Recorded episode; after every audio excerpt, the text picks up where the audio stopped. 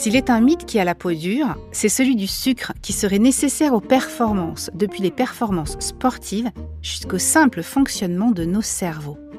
Comment expliquer alors que de nombreux sportifs passent à une alimentation très réduite en glucides et obtiennent de très bons résultats?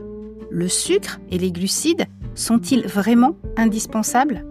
Pour répondre à cette question, j'ai invité Olivier Maria, spécialiste de l'alimentation pour les sportifs, auteur du livre Performer en mode cétogène, comment en finir avec les hypoglycémies et accéder à l'énergie infinie. Tu ne me connais pas? Je m'appelle Sophie Géroni, je suis coach en nutrition et je reçois ici des experts, mais également des gens comme toi et moi, pour partager leur parcours de santé. Bonne écoute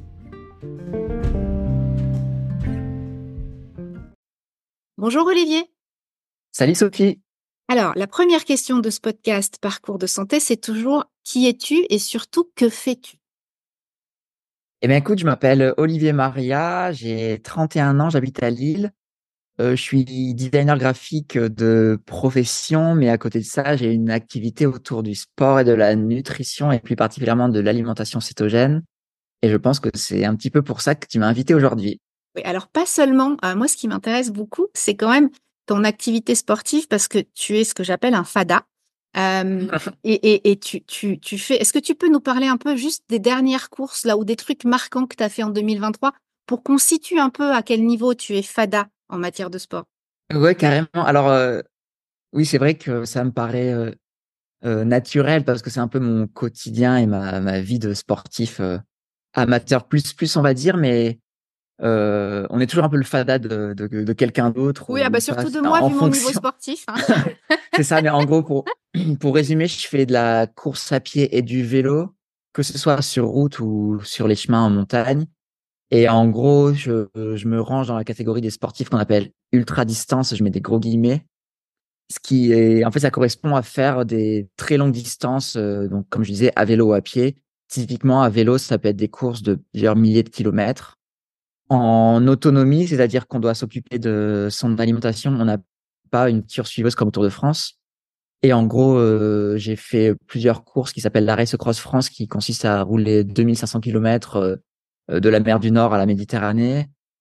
Euh, cette année, j'ai fait une course qui partait du Mont Ventoux en France et qui arrivait au Monténégro après à peu près 2300-2400 km. Donc tout ça, c'est des courses que je fais en, comme je le disais, en autonomie. Et puis l'idée, c'est pas de prendre son temps et de et de cueillir des fleurs, mais ça reste quand même euh, un petit peu compétition dans le sens où l'objectif, c'est quand même d'aller le plus vite possible par ses propres moyens. Donc en gros, euh, on roule entre 15 heures et 20 heures par jour et les 2500 km, on les fait en 7 jours. Quoi. Donc euh, c'est faut pas chômer. Tu es un fada. ouais, ouais, ouais. Mais c'est, c'est... Le problème du sport, c'est que c'est un peu une addiction. Donc quand on commence ces choses-là, on commence par faire euh, 50, 100 km à vélo, et puis on se dit, ah, mais si, si j'en fais 200, si j'en fais 300, qu'est-ce que ça va faire? Et puis on, on s'embarque un peu tout seul dans ce genre de défi. Et c'est assez prenant, mais c'est drôle à la fois. Et niveau course à pied, tu as fait combien de marathons cette année? Euh, euh, bah, Cette année, j'en ai fait un. Disons que les Oh. marathons, euh, ouais, j'en ai pas fait beaucoup. J'ai fait, des, j'ai fait deux trails de à peu près plus de 100 km. Il y en a un que j'ai j'ai fait un trail de 170 km que j'ai abandonné au 120e parce que le trail, ça s'improvise pas, c'est très difficile. J'en ai fait un autre de 110 km à Nice que j'ai terminé et je fais aussi la course sur route, marathon. Mais ce que j'aime bien avec la course sur route, c'est que je la fais plutôt l'hiver où en fait l'hiver c'est c'est pas la bonne météo pour sortir le vélo. Donc l'hiver, je me concentre sur la course à pied. J'aime bien les marathons de printemps comme le marathon de Paris que j'ai fait cette année. J'ai fait 2h58, donc c'est un Pieds nus, non, le marathon de Paris, si je ne m'abuse? Euh, ah non, il est pas, il est pas de nuit, non. Alors, Non, pieds nus, pieds nus. pieds nus. Ah, euh, pardon. Non, je l'ai fait en sandales. Alors oui, parce que je, je cours en sandales, ça c'est autre chose. Je pense qu'on va pas mélanger tous les sujets aujourd'hui. Mais ouais, je l'ai fait en, en fait, j'ai fait un semi-marathon que j'ai, j'ai fait les trois quarts pieds nus parce que j'ai dû enlever mes sandales à cause de la, à cause de la pluie. Ça, c'était en mars cette année. Et deux semaines plus tard, j'ai fait le marathon de Paris en sandales intégralement. Donc c'est marrant parce que tu, tu cours en sandales 2h58, c'est un chrono amateur qui est assez, assez intéressant. Enfin, c'est un assez bon chrono, je pense. Et puis tu, c'est marrant de, de, de, de courir avec des gens qui sont avec des chaussures à 300 euros et puis tu regardes, il, est- lui, il, arrive à courir aussi vite euh, alors qu'il n'a pas vraiment d'artifice en lui. Et j'aime bien ce côté de se dire, bah, pff, le sport, euh, c'est pas une question de, de, de trucs qu'on va acheter, qui vont, d'équipements qui vont nous faire améliorer nos performances. C'est une question de qu'est-ce que mon corps humain est capable de faire. Et donc, le truc de courir en sandales, d'être en cétogène, d'être un, petit peu en mode euh, courir à jeun et tout, bah, c'est un truc de se dire, bah, je me reconnecte avec mon corps, ma santé, et c'est ça qui est plus intéressant que, que la performance, le matos, l'équipement et tout. D'accord. Bah, du coup, tu vois, tu me fais un enchaînement parfait puisque ah. j'aimerais qu'on parle de ton parcours en matière d'alimentation et de comprendre de comment de sportif amateur qui se nourrissait bah, de pasta party et de glucides, tu es devenu sportif amateur plus plus mode fada. qui se nourrit essentiellement sur une alimentation protéinée et grasse qu'on peut appeler cétogène. Ouais. Euh, comment comment est-ce que t'as ça a été quoi ton parcours pour passer de cet extrême à un autre? Parce que clairement, c'est deux extrêmes dans la sphère alimentaire. C'est deux extrêmes, ouais, carrément. Bah, en fait, euh, moi, j'ai j'ai eu j'ai fait beaucoup de sport quand j'étais jeune. Après, j'ai arrêté pendant, euh, pendant je sais pas 7 7 8 ans, quand j'étais étudiant, parcours assez classique et en fait, j'ai repris, je devais avoir 23 ans, c'était à 8 ans à peu près. Et là, en reprenant, ben, en fait, j'ai repris de façon assez obsessionnelle où je me suis dit, ah, mais le sport, c'est trop bien, il faut, il y a plein de livres qui sortent, il y a des livres sur l'entraînement sportif, il y a des livres sur l'alimentation. Donc, en fait, je, j'ai épluché tout ce que je trouvais, le contenu sur Internet, sur la nutrition sportive. Et là, euh, le constat était clair, c'était que la seule alternative, euh, enfin, le seul moyen de faire du sport, c'était de, de, de remplir ses stocks de sucre, donc de manger du sucre avant, euh, de manger du sucre pendant, parce que ton corps quand il fait quand il se dépense pour faire du sport notamment, eh ben il va brûler du sucre. Donc euh, s'il brûle du sucre, quoi de plus logique que de manger du sucre? Et en fait, euh, moi j'étais très très maigre quand avant de faire du sport, tu vois, je faisais euh, Enfin, je, je, fais toujours 1m75 d'ailleurs. J'ai pas grandi. Oui, t'as pas grandi depuis. mais je, tu vois, je faisais 1m75 pour 55 kilos avant de faire du sport. Donc, tu vois, j'étais, j'avais un physique vraiment très, très maigre. J'ai jamais eu de problème de poids dans ma jeunesse. Après, je pense que c'est le cas de beaucoup de d'ados. En fait, je pense qu'il y a beaucoup d'ados qui sont très maigres. Ados, qu'est-ce qu'ils deviennent 30 euh, ans plus tard, je ne sais pas. Mais bref, moi, j'étais très maigre. Je faisais du sport en mangeant plein de sucre, plein de glucides. Je faisais mes propres barres de céréales avec euh, du miel. Mais mes petits déjeuners, c'était flocons d'avoine, miel, raisin sec, euh, chocolat. Enfin, tu vois, vraiment le truc le plus classique du sportif qui se renseigne bien, qui mange pas n'importe quoi parce que j'avais une alimentation étudiante un peu de base, tu vois, sans trop me prendre la tête, parce que je connaissais pas grand chose avant de découvrir tout ça. Donc, euh, en gros, mes pâtes carbo avec de la crème, euh, j'avais remplacé par euh, des pâtes sans crème parce qu'il fallait réduire les matières grasses et tout. Et en fait, tout ça, ça marchait très bien, sauf que je commençais à avoir des pas mal d'épisodes d'hypoglycémie, tu vois. Et ça, pareil, bah, je, je, je faisais ma séance de vélo ou de course à pied euh, j'avais des étoiles dans les yeux, j'étais obligé de m'allonger, de manger du sucre. Et en fait, je me disais, bah, c'est à la fois un, quelque chose de pas très agréable, mais, mais que tous les sportifs connaissent.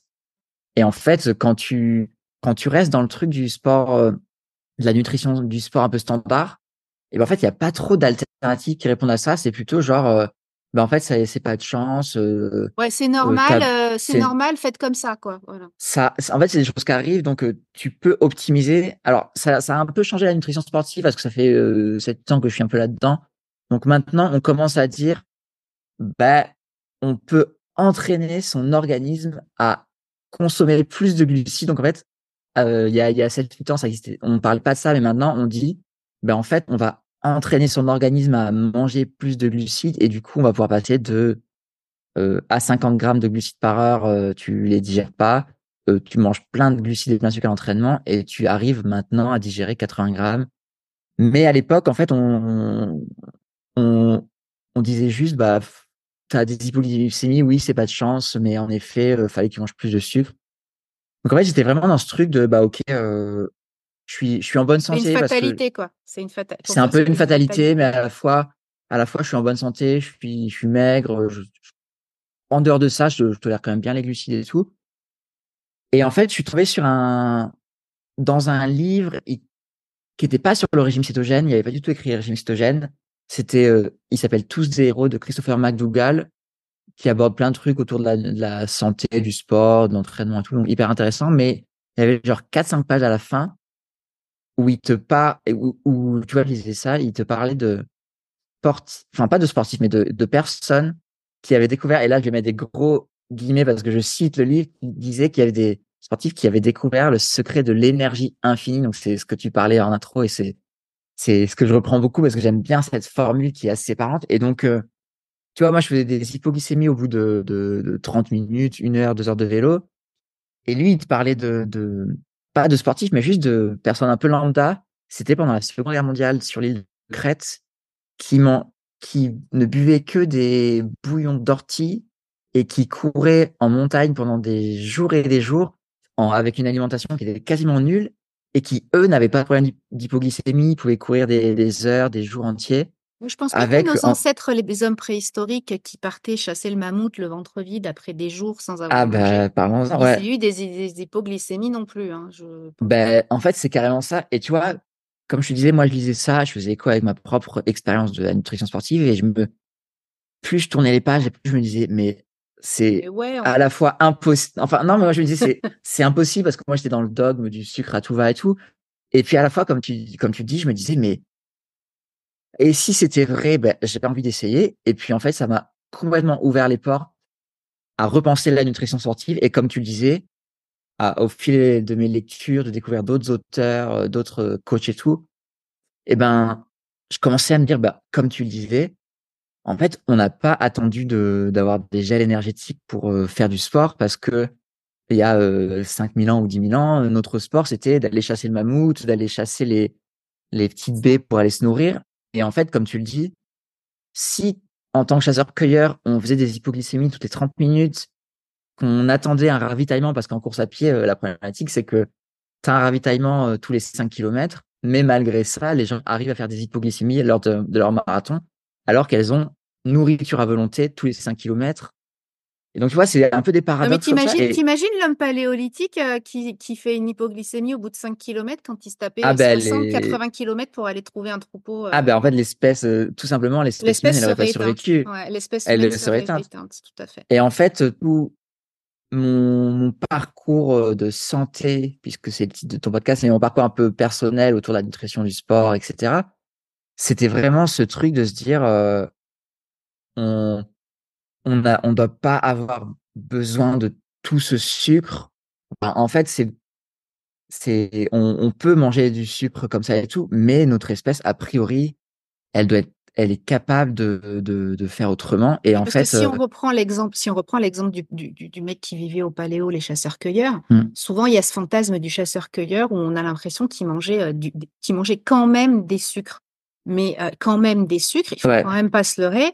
À l'époque euh, et avec les multiples aires glaciaires qu'il y a eu, euh, mmh. les baies c'était deux trois semaines dans l'année. Hein. C'était pas toute l'année. Hein. Bah, probablement, ouais, ouais. Et, les racines, mmh. quand le sol était très trop dur, ils n'arrivaient pas à les prendre. Donc quand on quand on, on, étudie un peu les périodes glaciaires pendant lesquelles l'être humain il a quand même survécu et plutôt mmh. bien, il y a eu des périodes de 8, 9, 10 mois dans l'année où leur seule nourriture c'était la nourriture d'origine animale, donc des protéines et des lipides, et donc pas de glucides en fait. Et, effectivement, si on avait vraiment eu ce besoin vital de, glucides, je pense que ouais, on ne serait pas là pour en parler en fait. Bah, c'est clair. il y a aussi un exemple d'un auteur, je ne veux pas écorcher son nom, mais qui était allé voir les Inuits où il me semble que son bateau s'était écrasé et en fait il s'est retrouvé à vivre trois mois comme un Inuit et euh, son constat à la fin, c'était de dire, bah en fait, oui, les Inuits, ils vivent sur la glace, ils mangent que des poissons gras et, ils ont une super santé. Et donc, du phoque, euh, du ragoût de phoque. Ah, ouais, exactement.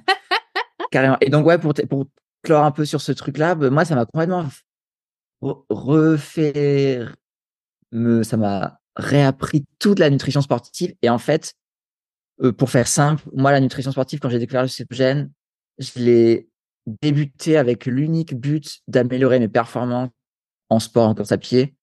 Mais en fait, euh, huit ans plus tard, tu vois, je me rends compte que c'était tellement réducteur de d'uniquement euh, appréhender ça sous le prisme de la performance. Et maintenant, en fait, j'apprends ça complètement. Tu me fais ouais, la transition parfaite, Olivier. Bah ouais. La question d'après, c'est quoi l'enseignement le plus important que tu as tiré ah bah de oui. ce parcours Carrément. Bah en fait, l'enseignement, carrément, bah, si, si pour répondre à ta question, l'enseignement, c'est que le cétogène, c'est pas, c'est pas le régime euh, pour la performance sportive, mais c'est le régime pour retrouver une santé et une via la filière lipidique notamment pour la quand tu fais du sport. Et en fait, c'est tout ça, c'est interconnecté et c'est trop réducteur de, de, parler que de performance sportive. Mais il faut plutôt voir ça dans le sens où le cétogène, il t'apporte une super santé au quotidien. Il permet d'avoir une un niveau d'énergie qui est qui est hyper lisse, hyper stable, euh, que tu fasses du sport ou que tu fasses pas de sport, donc dans ta vie de tous les jours, au bureau, etc.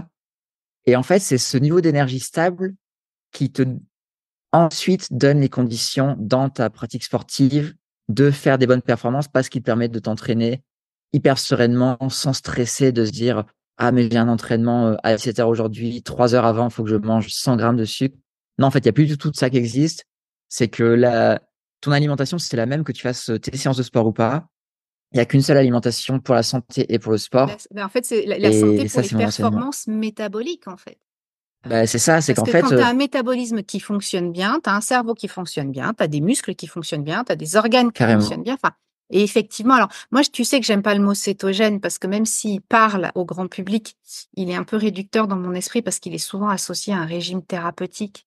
Euh, et que clairement, le régime cétogène, entre guillemets, dont toi tu parles, n'a rien à voir avec le régime cétogène dont va parler un médecin spécialiste de l'épilepsie. C'est pas du tout les ouais, ratio.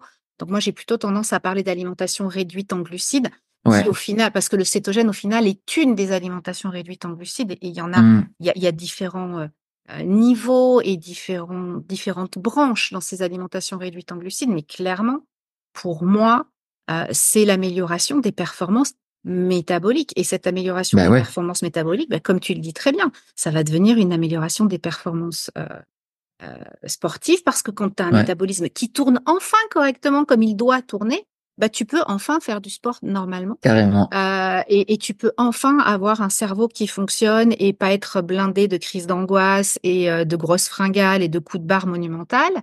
Et, mmh et tu peux avoir un, un, un, système digestif qui tourne rond euh, et oublier euh, tes, tes ballonnements, euh, tes ah bah problématiques digestives. Ça, c'est une grosse, un gros problème en sport. Hein. Les, les troubles digestifs, il me semble que c'est un, un quart ou un tiers des abandons sur les ultra trails ou quoi. Donc, énormément de gens qui ont des problèmes parce que, en fait, en, je t'ai coupé, mais en sport de longue distance, comme je, comme je le fais, il y a une grosse problématique, c'est que, en fait, en sport, comme je t'ai dit, il faut manger, je sais pas, 50, 60, 80 grammes de sucre par heure. Mais sauf que si, si ton effort, il dure 20 heures, il y a un moment donné où son système digestif, il peut plus assimiler tout ce sucre. Et là, bah, ton sportif, euh, comme tu, comme je viens de te dire, euh, s'il il peut plus assimiler du sucre, mais qu'il s'est brûlé que du sucre, et ben en fait, euh, là c'est la panne sèche. Donc comme tu dis, la dimension du système digestif, c'est fondamental et c'est un des arguments pour passer en cétogène pour le sport. Ouais. Ouais, ça m'étonne pas du tout parce que clairement, euh, quand tu cours pendant 15 euh, ou 20 heures euh, dans la, fin, quand tu pédales pendant 15 ou 20 heures dans la journée, tu peux pas te permettre d'aller faire caca toutes les 30 minutes parce que ton système digestif, il est en, en vrac. Bah ouais. Euh, ok. Et du coup, la plus grosse difficulté que toi, tu as rencontrée sur ce passage à une alimentation réduite en glucides, c'est-à-dire comment, comment est-ce que mmh. qu'est-ce que, qu'est-ce qui a été le plus dur à surmonter, entre guillemets? Ça peut être tes croyances, mais ça peut être aussi par rapport au monde extérieur, hein, parce que des fois, mmh, mmh. les, les, trucs les plus durs à surmonter, c'est pas nous qui nous les infligeons. C'est clair. ouais, bah, carrément. Bah, euh, bah, je pense à deux choses, mais du coup, je vais commencer par euh, celle que tu viens là. Tu m'attends. C'est toi, qui m'as tendu la perche là. mais ouais, il y a une une problématique spécifique au régime cétogène pour les sportifs, c'est que le sport, c'est une, il y a une grosse dimension sociale dans le sport et une grosse dimension de je me compare aux autres, je fais comme les autres et tout. Donc en fait, il faut euh, il faut démonter, euh, il faut accepter d'être un peu différent des autres et démonter tous les mythes de, comme je t'ai dit, euh, on en parle au début de, de se gaver de sucre pour le sport parce qu'il y, a que ça de vrai. Donc déjà ça, euh, mentalement, c'est très compliqué parce que ça fait quand même peur, hein, tu vois, quand. Oui, on t'assène tu... que tu as besoin de manger des féculents, que tu es. Bah ouais, donc à un moment donné, tu vois, moi je me disais, bah au début, j'arrivais pas à comprendre parce que ma, je suis retombé sur une photo de mon premier 10 km, je crois que c'était ouais, il y a peut-être 8 ans. Et en fait, je me suis rappelé que j'avais bu euh, avant la ligne de départ, genre 20 minutes avant de partir pendant l'échauffement, j'avais bu un litre de boisson de l'effort euh, pleine de sucre, un truc tout chimique, tout jaune là. Euh, parce que tu vois, tu as la croyance de, de si j'ai pas cette énergie, je vais pas avancer. donc, essayer de, de se dire, bah, on m'a appris ça, mais en même temps, euh, le cétogène, ça a du sens, donc je vais essayer et j'ai pas peur d'échouer. Euh. je me dis, euh, ça coûte quoi de tenter, tu vois? Et, et, au pire, si ça marche pas du tout, bah, bah ça, toujours ça revenir à tes poissons, tu reviendras. Tes poissons fluo dégueu. Hein, c'est ça, mais il faut quand même essayer un certain, un certain temps, pas faire n'importe quoi, bien se renseigner. Mais ouais, la dimension, je vais, je vais être un peu différent, je vais faire autrement. Et puis après, toi, si t'es typiquement dans un si tu t'entraînes en groupe, tu es dans un club, tu as tes potes et tout, ben, euh, leur dire, ben, en fait, finalement, le ravito qu'on faisait ensemble euh, avant, ben, moi, je vais pas manger ça, je vais plutôt manger mes amandes et mes carrés de fromage ou mon chocolat à 95% de, de, de, cacao. Ça, c'est, c'est assez difficile parce qu'on est des animaux sociaux et le fait d'être dans un groupe, euh, tout, ça, il faut accepter de, que ça va être un petit peu compliqué. Et la deuxième croyance, du coup, je sais plus. Attends, je pensais à quoi déjà? Euh, Ouais, en fait, ça, c'est une problématique que j'ai eue moi parce que je pense que toi, tu étais dans la même problématique, mais tu as commencé même avant moi. Mais en gros, pour faire simple, moi, quand j'ai commencé il y a, il y a 7-8 ans, euh, il y avait quasiment aucune euh, documentation en français, que ce soit sur Internet, dans les livres, sur le cétogène en général, mais alors sur le cétogène pour le sport et pour la performance sportive, c'était le néant absolu. Donc en fait, tu vois, moi, quand j'ai commencé, euh, comme je te disais, j'avais genre euh, quatre pages dans un livre euh, qui parlait pas du tout de ça. Mais alors après, pour trouver des gens qui en parlaient, déjà en français, en fait, c'était absolument le néant. Mais du coup, je, je, cherchais en anglais, mais sauf que dans le livre, il n'y avait pas les, les mots qu'on connaît maintenant, tu vois, genre low carb, cétogène, keto. En fait, moi, j'avais pas du tout ce vocabulaire-là parce qu'à l'époque, on on n'employait pas du tout ces mots-là. Donc moi, j'étais sur Google, je tapais des, des, des, des termes, je sais même plus ce que je devais écrire sur Google pour trouver des ressources. Mais clairement, moi, ça a été une grosse problématique parce que quand j'ai commencé, j'étais sur des, j'achetais des livres en anglais, mais qui parlaient pas trop de ça. J'étais sur des études scientifiques en anglais ou des sportifs qui étaient déjà là-dedans parce qu'en fait, comme tu le sais, dans les pays anglo-saxons, ils ont clairement 5-10 ans d'avance. Donc, ils avaient déjà. All Blacks, les All Blacks, ils sont pas au CETO d'ailleurs? Euh, ouais, les All Blacks, alors, qu'est-ce qui est vrai, qu'est-ce qui est faux, parce que je pense qu'il y a aussi beaucoup de mythes là-dessus. Mais euh, euh, il y a eu les All Blacks qui ont, qui ont fait des, des passages en CETO et il y a eu les Springboks, c'est les l'équipe de, de rugby d'Afrique du Sud qui est championne du monde cette année, qui ont eu des, qui ont, qui utilisent euh, clairement à des moments de l'année, de leur saison ou de leur carrière sportive, le cétogène, les entraînements riches en glucides, euh, notamment les, les Springboks en Afrique du Sud parce qu'ils sont ils ont été suivis par euh, Tim Knox donc le le grand Tim Knox euh, qui est un des pontes du cétogène. Donc ouais ça c'est passionnant parce que tu aperçois qu'il y a des sportifs professionnels qui l'utilisent, il y a des beaucoup de cyclistes professionnels qui l'utilisent notamment l'hiver. Oui, oui. Donc, en fait l'idée c'est que ouais c'est que ils ils s'entraînent ils utilisent le cétogène comme un outil lors de leur prépa hivernale pour devenir des vraies machines à brûler du gras. Et quand ils arrivent sur les périodes d'été de compétition, ils se remettent à une alimentation full sucre, mais ils ont, c'est des personnes qui ont des métabolismes qui fonctionnent hyper bien. Et en fait, ils aperçoivent que de s'être entraîné en cétogène et de repasser en mode sucre pendant la compète, ça fait que tu as le meilleur des deux mondes, que tu as une flexibilité métabolique assez incroyable, où ton corps, en gros, il brûle, il brûle le sucre que tu lui donnes, mais en parallèle, il brûle euh, des lipides et en fait, ce qui fait qu'au total, tu as, une, as un niveau d'énergie qui est bien supérieur à la personne qui va brûler uniquement du sucre. Et donc, euh, Alors, je tiens à dire, je tiens à faire une parenthèse, c'est un peu comme sur les paquets de cigarettes. Carrément. Euh, ça, ça marche pour les sportifs de très haut niveau qui ont une alimentation réglée euh, au gramme près. Ouais, carrément. Avec des, des, des, des, des rythmes et des volumes d'entraînement qui sont absolument hallucinants. Et je, parce que je sais comment sont les gens, et je sais qu'il y a des gens parmi nous qui, qui, qui vont nous écouter, là, parmi, euh, parmi les mmh. clients, parmi les gens qui me suivent par ailleurs, qui vont nous écouter et qui vont dire Ah ouais, mais Sophie, dans son podcast, euh, bah, il y a Olivier qui a dit qu'on pouvait passer de l'un à l'autre. Euh, ça ne marche pas quand on a un métabolisme tout cassé et qu'on est obèse ou qu'on a des problèmes de santé métabolique lourds parce que justement, on a perdu cette flexibilité métabolique. Un sportif de haut niveau, il n'a jamais eu de problème métabolique, sinon il n'aurait pas pu devenir mmh. sportif de haut niveau. Et il Sauf qu'à la retraite, il pèsera combien? Ah oui, ça, la retraite, clairement. combien d'anciens footballeurs qui... Mais clairement, ça, ça va être terrible. Ça va être terrible. Mais voilà, cette flexibilité métabolique, elle est aussi liée au fait que c'est des gens qui n'avaient, qui n'ont pas eu de problème métabolique jusque-là. C'est clair. Qui, et qui ont un mode de vie euh, et une hygiène de vie telle qu'ils entretiennent cette flexibilité métabolique qui est pas euh, donnée à tout le monde. Fin de la mmh. parenthèse pour pas que les gens n'entendent que ce qu'ils veulent entendre. Ouais, carrément. Mais, Sophie, elle a dit qu'on pouvait alterner. Je suis tout à fait d'accord avec toi, mais ça, ça, me permet de rebondir sur un, autre chose, enfin sur ouais, en, gros sur ce que tu as dit, c'est carrément clair que euh, moi je conseille, tu vois, moi personnellement, aujourd'hui au bout de 8 ans de cétogène, je suis plus en mode cétogène plus libre, où en gros, je suis le, le plus souvent, enfin je suis quasiment tous mes repas du quotidien en cétogène strict. Par contre, lors de compétitions ou lors de grosses séances de sport, je peux me dire, bah, OK, je vais manger plus de glucides, genre, au lieu d'être à 20 grammes par jour, je passe à 100 grammes.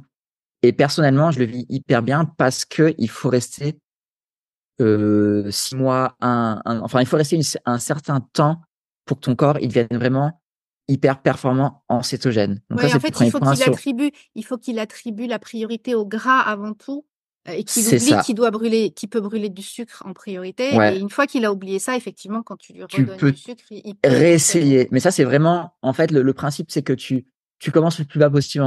Je pense que dans tes conseils euh, ah hors sport, c'est ça, c'est que tu commences le plus bas possible. Et une fois que tu sens que tu es performant et que tu as, vécu assez longtemps en cétogène, tu peux remonter petit à petit et ça, faut tester avec des paliers. Ça, c'est le premier point. Mais le deuxième point qui va un peu plus à l'encontre de ce que tu viens de me dire, c'est que je pense qu'il y a trop de sportifs qui se, qui sont tentés par le cétogène et qui se disent, bah, moi, le cétogène, ça me paraît bien, mais par contre, c'est trop contraignant dans le sens où j'ai pas envie toute ma vie d'être en 20 grammes par, euh, de glucides par jour. Mais moi, en fait, j'ai envie, j'ai envie de, de, de d'être un peu plus soft dans, dans mes conseils, mais c'est de me dire, bah, si t'as pas envie de passer en cétogène strict et que tu es sportif, que tu es en bonne santé et tout, en fait, si tu préfères te mettre en low carb un petit peu plus soft, on va dire, OK, tu manges trois, trois, quatre repas vraiment pas du tout cétogène dans, dans ta semaine. Mais en fait, tu as tout à gagner à être à 100, 150 grammes de glucides au lieu de 400, 500 grammes par, euh, par jour. Mais ça, c'est un autre débat. Non, mais au-delà de ça, c'est même pas ça. C'est moi, comme je te disais tout à l'heure, moi, le, mot cétogène ne plaît pas parce que je suis plus sur alimentation réduite en glucides. Parce que justement, je trouve que l'alimentation réduite en glucides, ça enlève cette notion de on-off qu'on peut avoir Carrément. quand on pense au cétogène. Carrément. Si tu arrives à mettre en place au quotidien 80% de ton temps des, une alimentation réduite en glucides, dans le sens où t'arrêtes de te gaver de farine raffinée et de sucre, parce que c'est ça hein, l'ennemi mmh. numéro un du métabolisme et, et, de la santé, parce que sans même parler de sport, hein, voilà. Euh, mmh. si, tu arrêtes, si tu arrêtes de te gaver de farine raffinée et de sucre et que tu es dans une alimentation réduite en, glucides 80% du temps, je pense mmh. effectivement que le sportif, il peut bah, avoir. tu as déjà des bénéfices incroyables. voilà, et puis tu as des bénéfices ah bah ouais. des bénéfices incroyables. C'est clair. C'est clair. C'est mmh. déjà, dans tous les cas, dès que tu enlèves un peu de sucre, c'est ne serait-ce que d'enlever un sucre dans bah le café, c'est déjà énorme, tu vois. Donc, euh Ouais, ouais, mais c'est clair, c'est aussi par, aussi par petits pas. Donc, ouais, commencer par le café, dire, se dire après, bah, à la place de ma, de mon dessert, de ma pâtisserie, je mange euh, un yaourt un peu gras avec des amandes, un morceau de fromage. Euh, et puis, en fait, il y, a des gens pour, pour qui le on-off, ça va marcher dans le sens, bon, du jour au lendemain, je vide tous mes placards et je me mange ultra strict. Et tu as d'autres personnes qui vont plus être en mode, bah, euh, j'arrête les sodas, j'arrête le sucre dans le café. Euh, la stratégie des petits pas, c'est ce qui fonctionne. Mmh. Enfin, j'en, ouais, ouais. dans des épisodes, clairement, euh, le, le, vouloir tout faire tout bien d'un coup, c'est aussi mmh. un excellent moyen de se dégoûter. C'est ça. Il faut accepter d'avoir fait des erreurs. En matière de sport, je, je, sais aussi que c'est, ça peut être, ça peut être vachement dangereux entre guillemets par rapport au, aux performances parce que je vois beaucoup de gens qui, qui, euh, qui, passent au cétogène et qui ont une chute de leur performance. Oui. Ça les effraie. Oui, en fait, il faut, il faut aussi être conscient que le, le cétogène pour la performance sportive, ça se joue 50% dans l'assiette et 50% dans ton, dans tes, dans ton entraînement. Et en fait, si t'as pas compris que quand tu commences le cétogène, il faut réduire ton intensité d'entraînement, bah, tu, tu vas droit dans le mur. Et ça peut être assez catastrophique parce que, en effet, tu, tu là tu risques de mal gérer ta cétoadaptation, tu risques pendant quelques semaines de faire des hippos, tu vas essayer d'aller hyper vite, mais ton corps, pendant quelques semaines, il va te dire, bah non, moi, j'ai pas envie d'aller hyper vite, donc tu vas être frustré parce que tu avances plus. Donc, si il faut bien s'entourer, bien se conseiller de sportifs qui connaissent le sujet, mais pendant, en gros, pendant quelques semaines, quelques mois, il faut ralentir l'allure et, et, et pas faire n'importe quoi, pas faire trop de compètes et tout. Et il ne faut pas estimer, il faut pas penser que parce que pendant cette période-là, tu n'es pas au mieux de ta forme, mmh. ça veut dire que l'alimentation te convient pas. Ah, bah, fond, ouais, ouais. C'est, moi, je, le vois même avec, avec des gens qui ont besoin de perdre du poids et qui, euh, qui, qui, réduisent drastiquement les glucides très rapidement et qui se sentent pas bien parce que oui, effectivement, mmh. toute ta vie, tu as fonctionné sur un carburant et que tu changes de carburant, bah, c'est pas simple. Euh, mmh. euh, Et il y a beaucoup de gens qui disent oui, bah, euh, moi j'ai été malade pendant une semaine, euh, donc ça veut dire que c'est pas une alimentation pour moi, etc. C'est pas vrai, c'est juste que bah, on revient à, une, un mode de fonctionnement que notre corps, malheureusement, notre corps d'être humain moderne n'a jamais connu parce qu'on fait partie des générations qui, depuis qu'on est tout petit, hein, il faut bien le dire, bouffons des biscuits, des pâtisseries, des pâtes, des pizzas et des sucres à tout va, quoi. Donc, on a un métabolisme qui a été entraîné avec un, un mauvais carburant et c'est compliqué. Mmh c'est compliqué de relancer euh, avec un autre carburant qu'il ne connaît pas vraiment, en fait. c'est exactement ça, ouais. Tu as tout résumé, tu résumes bien mieux que moi les choses. Et du coup, si, euh, si tu devais conseiller là demain, quelqu'un qui nous écoute, qui est sportif mmh. euh, moyen plus plus, hein, qui a envie, qui a envie d'aller encore un peu plus loin et qui se dit ouais, ça m'intéresse moi son truc d'alimentation cétogène. Alors, à part le fait d'acheter ton bouquin, parce que ça clairement, c'est le deuxième conseil que je donne. si vous voulez performer en cétogène, allez acheter le bouquin d'Olivier. Je vous mettrai le lien euh, dans la description du, du, du podcast. Mais euh, le, le, premier conseil, là, demain ou là, tout de suite, au prochain repas, euh, il fait quoi le Gus qui a envie d'optimiser ses, ses, ses, Le Gus ou la nana d'ailleurs, mmh qui a envie d'optimiser ses performances sportives et de découvrir un peu le cétogène? Bah déjà, comme, comme tu l'as dit, il élimine tous les sucres simples, le, le, sucre blanc, le miel. Enfin, il, il finit pas son repas là-dessus. Déjà, ça, c'est sûr. Après son repas, il, le base plutôt sur euh, une bonne une bonne quantité de protéines, euh, des bonnes matières grasses et des légumes. Donc ça c'est la base de son assiette. Et il essaye de de faire des, des séances assez courtes, assez intenses, genre ses footings du matin. Il essaye plutôt de les faire à jeun. Donc avant de passer en cétogène strict et tout, il essaye de voir comment ça fait de courir 30 minutes au réveil euh, en ayant bu juste un verre d'eau ou un thé et le faire à jeun sans euh, se réveiller trois heures avant pour manger du sucre et tout. Déjà, je pense qu'il va voir que niveau confort digestif, ça va, ça va être euh, bien plus agréable parce que tu cours l'estomac léger et tout. Et après, comme je te disais, il essaye de baser ses, repas plutôt sur les, les, légumes, les protéines, des bonnes matières grasses, huile d'olive, beurre, de réduire, d'éliminer les sucres rapides et de réduire euh, vachement les glucides. Donc, tu vois, à la place de faire euh, quatre repas les 4 P, pain, pâte, pizza, pâtisserie. Ouais, c'est ça, les 4 P, puis a 4 repas parce que quand tu es sportif, tu manges euh, petit déj, collation 10 heures, midi, euh, même goûter le soir, 5 même, 5 ou 6, je sais pas. Euh, donc ouais, essayer de de se dire mentalement, bah, j'essaie de, de de voir comment mon corps réagit sans glucides, donc sur des footings à jeun. Euh, et puis après, progressivement, de se dire, bah, une fois que je passé sur une alimentation euh, avec moins de desserts, euh, moins de sucre raffiné, euh, de réduire euh, les, les 4 P dont tu as parlé.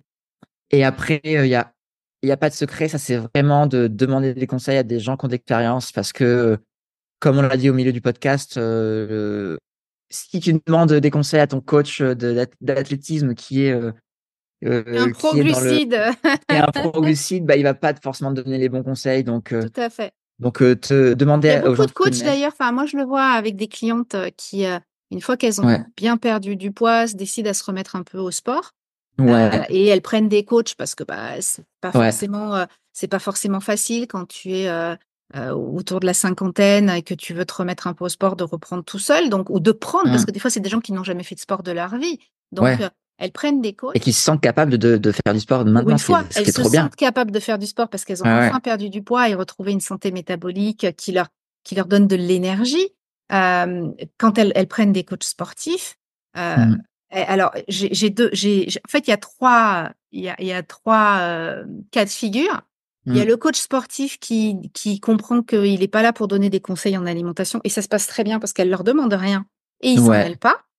Euh, il y a le coach sportif qui est horrifié par la réduction des glucides et qui va leur semer plein de trucs dans la, dans la tête qu'elles vont écouter. Et donc, elles vont essayer de mêler ce qu'elles ont compris de l'alimentation réduite en glucides qui leur a permis de perdre du poids à ce que le mmh. coach leur conseille euh, avec des recherches glucidiques, etc. Et là, ça fout une brouille pas possible. Ah, mais là, mentalement, c'est tellement.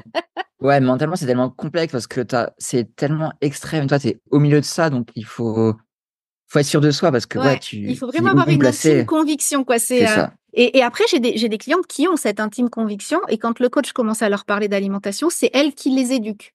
Ça, c'est assez rigolo. Mmh. Euh, et, et ça, ça, fonctionne bien. Mais oui, clairement, euh, il faut être capable d'avoir cette intime conviction, ce, cette conscience profonde euh, qu'on se sent mieux comme ça et que quoi qu'ils en disent les autres, c'est nos ressentis qui comptent d'abord. C'est exactement ça, ouais. Euh, et c'est pas simple parce qu'effectivement, tu le disais, l'être humain, c'est un animal grégaire qui a un instinct, un animal social, qui a besoin mmh. d'être entouré, etc. tu sais que ça vient d'une peur vraiment qui remonte à des, à des instincts très primaires. Hein. C'est parce que bien sûr. l'être humain sait euh, qu'il est vulnérable quand il est isolé. Ah bah oui, qu'il a besoin de l'autre. Voilà. Mmh et, euh, et, à partir du moment où dans une posture euh, cognitive, tu t'isoles du troupeau, même si physiquement tu n'es pas en danger, ça réveille cet instinct-là primaire de danger parce que tu t'éloignes mmh du troupeau. Et en sport, c'est encore plus violent parce que soit tu mmh. fais des sports d'équipe, alors là, tu es carrément ah intégré bah dans un troupeau. Euh, soit effectivement tu es dans un club ou alors tu, tu fais du sport avec tes pairs et tu es aussi là dans une notion de troupeau. Et c'est très très mmh. compliqué euh, d'aller à l'encontre euh, de, de, ce que les autres pensent, pratiquent et te, te conseillent, te, te, parce qu'avec avec toute mmh. bienveillance, hein, ils essayent de te donner mmh. des conseils pour que tu sois en forme et que tu ailles bien. C'est pas c'est jamais de la méchanceté hein, quand on te dit faut que tu bouffes tes pattes avant de partir quoi. Ah ben c'est clair. Euh, c'est juste que quand c'est mmh. pas ton intime conviction, effectivement, ça te met dans une situation cognitive qui est un peu compliquée. Euh, ouais, et super costaud pour, euh, pour tenir ça. Ouais, ouais, carrément. et, et, comme je rebondis, mais c'est clair que du coup en sport, ce qui est drôle, c'est que au bout de certains temps, quand tu es vraiment, c'est toi adapté et tout, tu commences à te rendre compte que tes potes d'entraînement, ils, ils passent leur sortie à manger, ils mangent tout le temps. Tu vois, sur le vélo, ils mangent genre tous les tous, tous les quarts d'heure, toutes les demi-heures, et moi, je vois même pas le, même pas leur passer alors que j'ai rien mangé pendant 4 heures, tu vois. j'ai mangé genre une, une poignée d'amandes en 4 heures et je les vois manger, manger, manger. Je me dis, mais c'est fou. Et c'est vrai que après, c'est assez drôle parce que au bout d'un moment, tes potes d'entraînement, ils voient que, bah, tu que avances hyper bien, que tu manges pas parce que t'as pas besoin et tu les suis, tu avances hyper bien. Et, et c'est là où ils, ils, commencent à te poser des questions parce qu'ils disent, mais c'est fou comment t'as fait et tout. Euh. Et moi, je bah, c'est l'exemple, hein, c'est quand tu donnes l'exemple, en fait. Les gens, ils sont jamais autant convaincus que quand tu leur bah, ouais, c'est ça. C'est vraiment ma mentalité, c'est de me dire, euh, c'est pour ça que je suis un peu actif sur le réseau et tout, c'est que je me dis, bah, maintenant que j'ai découvert ça pour moi, je trouve ça intéressant de témoigner et de me dire, bah, euh, on peut lire toutes les études qu'on veut, c'est hyper important de se baser sur des études scientifiques, mais il faut aussi que les études elles valident une expérience personnelle et une expérience. Donc, euh, basez-vous sur des études, sur des, sur des, sur des nutritionnistes, etc. Mais si ça fonctionne pas pour vous, euh, c'est peut-être que c'est pas fait pour vous ce qu'ils vous disent. Et, euh, et ouais, l'expérience personnelle euh, et le ressenti, c'est vraiment, ça, doit, ça doit vraiment être le guide. Mmh, mmh. Mais tu mmh. sais, c'est aussi pareil, moi. Alors, dans, dans le même ordre d'idée, on a sorti tous les deux un bouquin cette année, puisque toi, tu as sorti Performer en mode cétogène.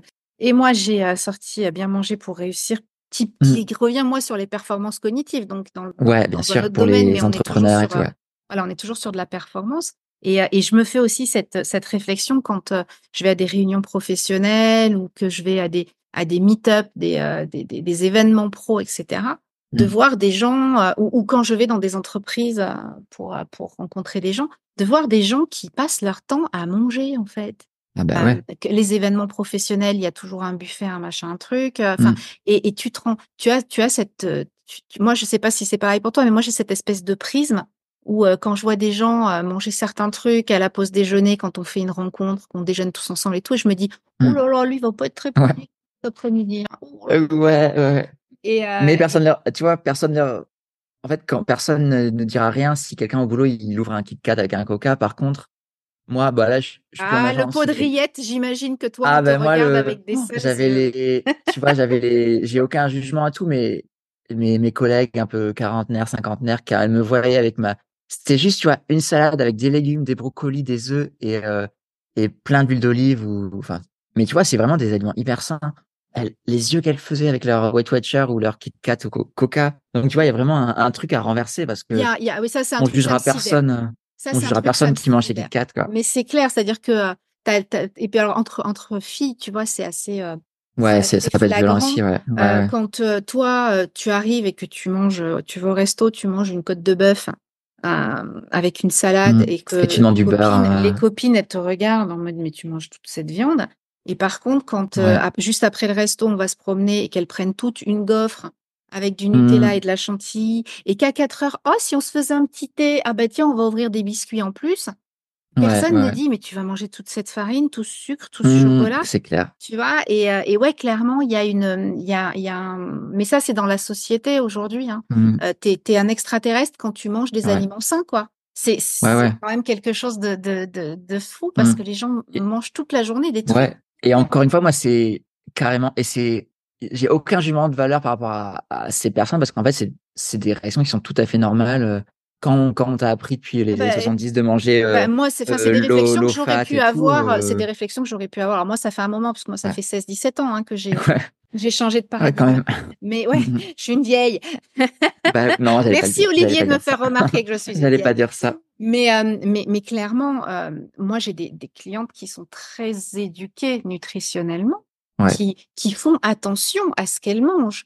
Euh, et, quand tu, et, et, quand elles découvrent euh, les principes de mon programme où je suis sur une alimentation saine qui écarte tous les produits transformés, elles se rendent compte qu'il y a des trucs qu'elles pensaient sains qui en fait sont des aliments transformés, inflammatoires, pas bons pour la santé. Et, euh, mmh. et, et, ça, malheureusement, euh, c'est un, un truc qui est très difficile à changer parce qu'effectivement, c'est basé sur des croyances erronées en nutrition.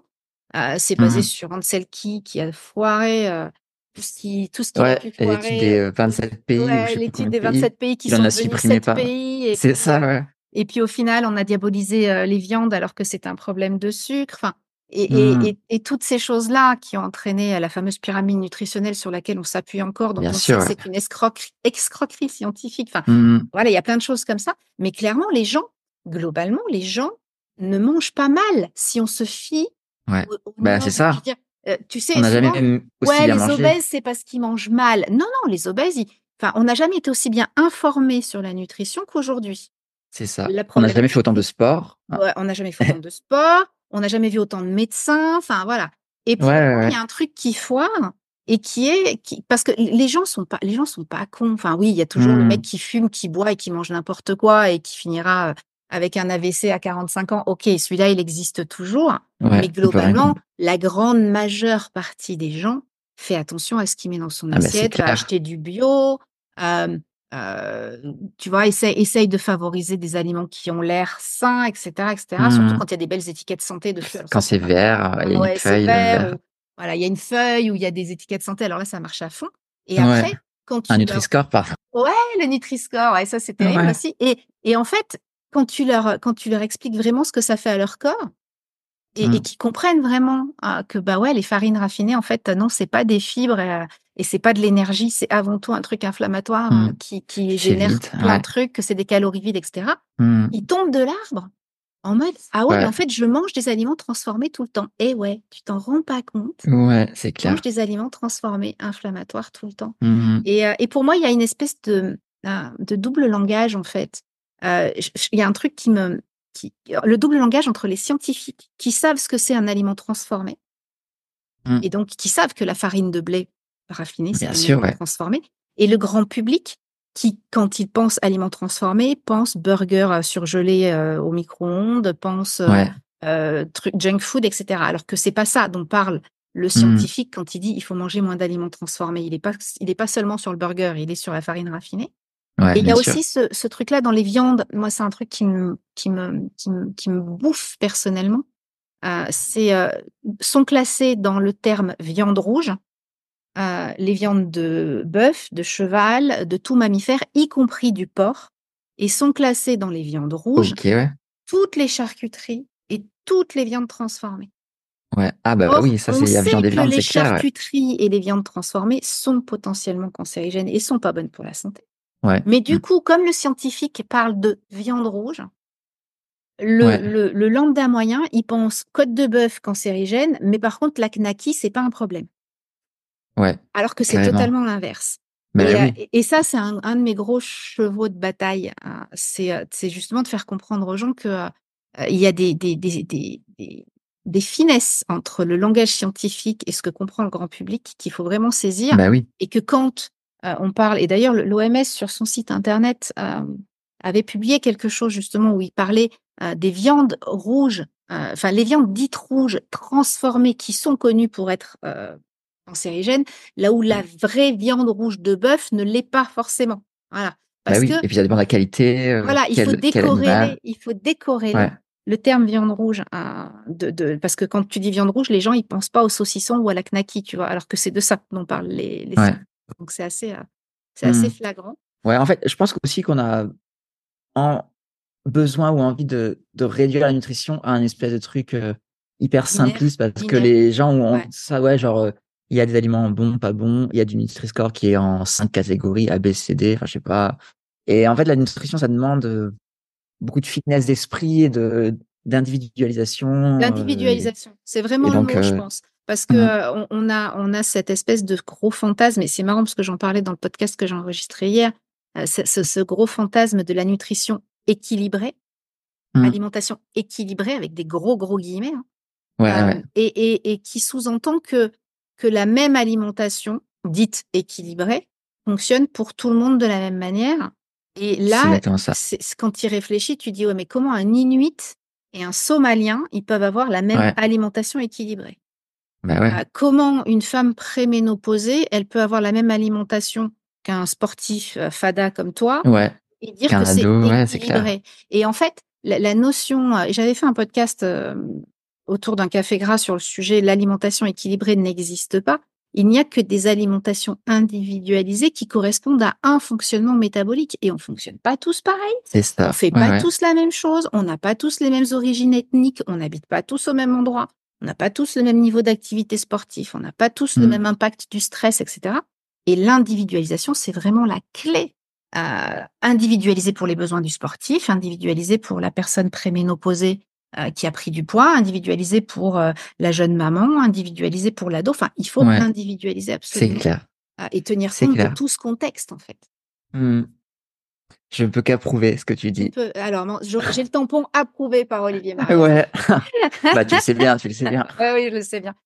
c'est cool, Olivier. Ça a été super sympa de t'avoir. Euh, donc, je résume juste le conseil que tu donnerais euh, aux sportifs. Le premier conseil, c'est moi qui le donne, c'est d'acheter ton bouquin pour tout comprendre sur l'alimentation pour performer en Ah, c'est gentil. Ouais.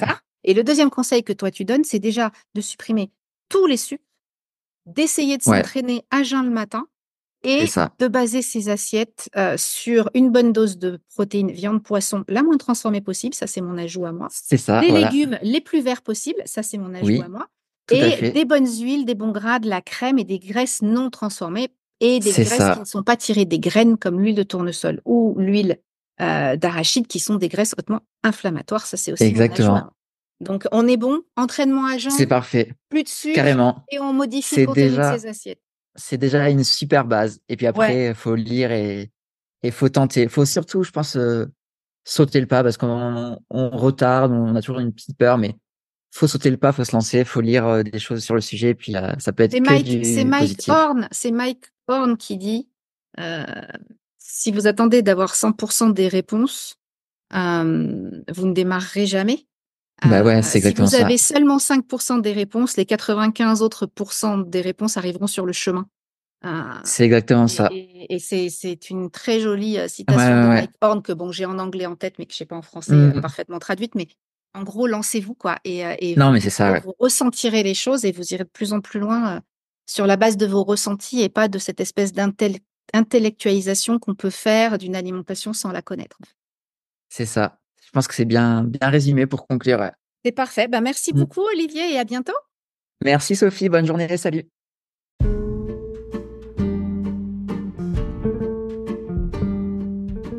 Si le sport et la nutrition t'intéressent, tu pourras retrouver Olivier sur Instagram et Facebook, ainsi que sur son blog Low Carb Frenchy. Je te mets tous les liens dans la description de cet épisode. Pour aller plus loin sur le sujet du sucre à propos duquel on entend à longueur de temps qu'il est indispensable pour certains organes, le cerveau notamment, c'est vrai. Le cerveau consomme du glucose. sauf qu'il n'est pas nécessaire d'en ingérer pour en produire. Et c'est là toute la magie du corps humain. Grâce à un processus appelé néoglucogénèse, le corps est capable de fabriquer son propre glucose à partir d'autres substrats, notamment à partir du gras stocké partout dans nos adipocytes.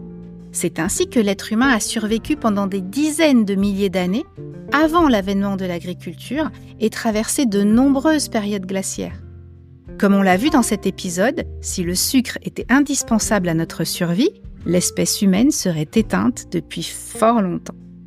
C'est la fin de cet épisode. On se retrouve très vite pour un nouvel invité passionnant dans Parcours de santé. N'oublie pas de t'abonner et merci pour ton écoute.